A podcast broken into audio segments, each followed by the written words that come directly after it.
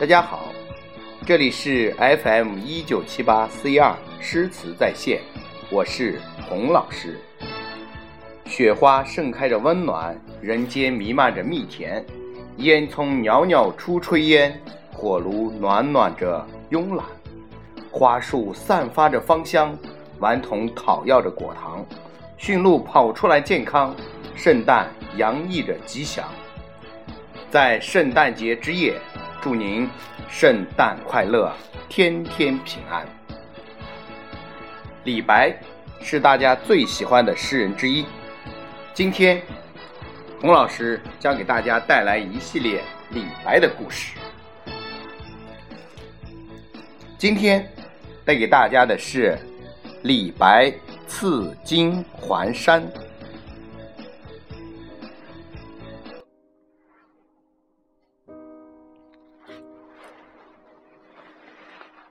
唐朝天宝二年，大诗人李白奉唐玄宗诏令来到长安，被封为翰林待诏，成了皇帝的高级文学侍从。第二年春天，信庆宫沉香亭畔的牡丹花逢时盛开，唐玄宗和杨贵妃在这里摆起酒席。观赏名花，乐官李龟年拿起弹板，刚要开腔歌唱，唐玄宗止住他说：“赏名花对妃子，怎么能用旧词章呢？”命小太监赶快把李白学士招进宫来，写作新歌词。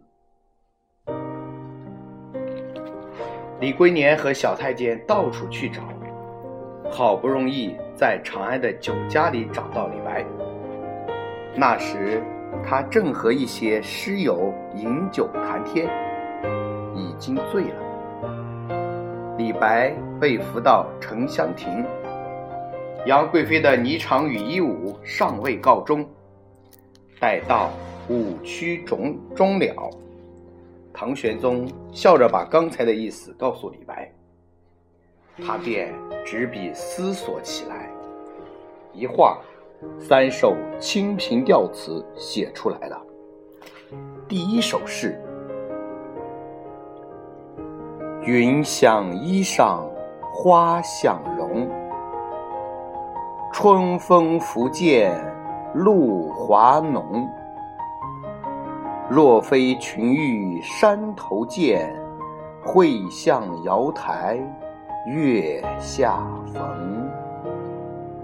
这是说，杨贵妃的衣服真像霓裳羽衣那样的美丽，但究竟是由美丽的云彩联想到她的衣服呢，还是由她的衣服联想到美丽的云彩呢？杨贵妃的容貌真像牡丹花那样的娇艳。但究竟是由名花联想到她的容貌呢，还是由她的容貌联想到名花呢？这些，连天才的诗人也觉得目乱情迷，难以断定了。而轻轻吹拂着栏杆的春风，这时已把含着晶莹露珠的牡丹花变得更加艳艳。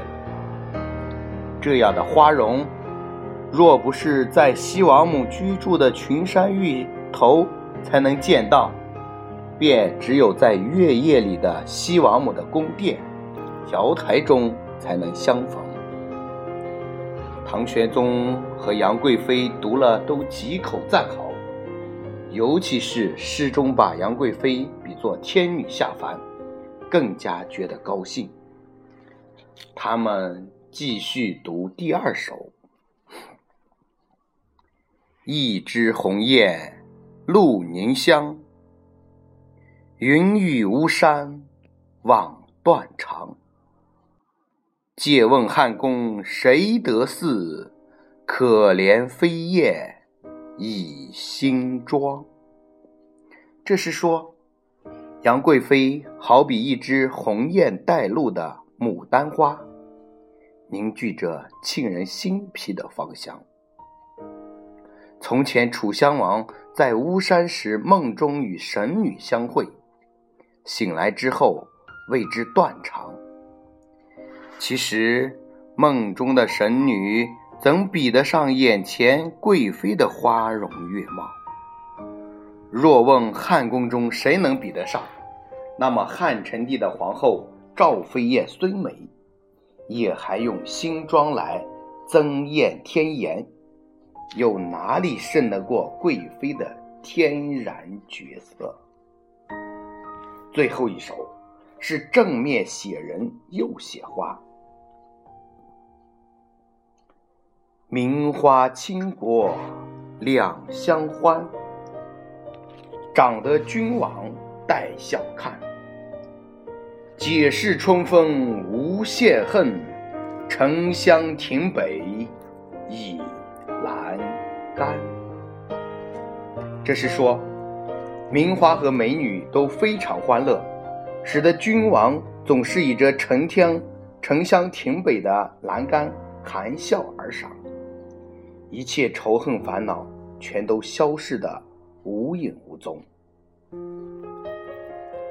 杨贵妃天生丽姿，然而经过李白这三首诗的赞扬，就变成国色天香，更加艳丽了。这使他非常快乐，常常吟握着这三首诗。可是有人却不快乐，进士太监高力士就是其中的一个。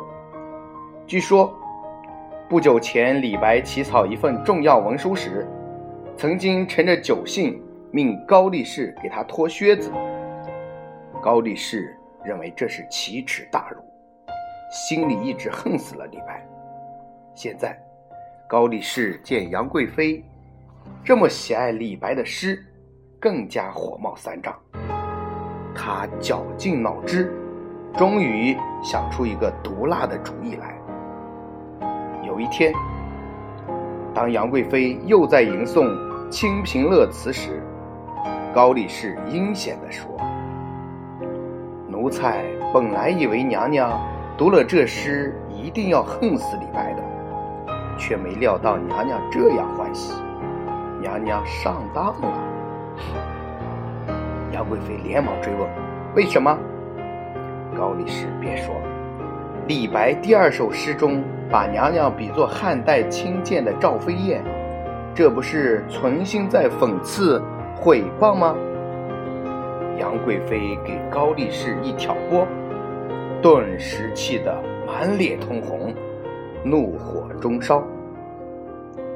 他不断在唐玄宗面前说李白的坏话，再加上高力士及某些权贵也用种种手段排挤他。这样，唐玄宗最后用赐金还山的名义，把李白赶出了长安。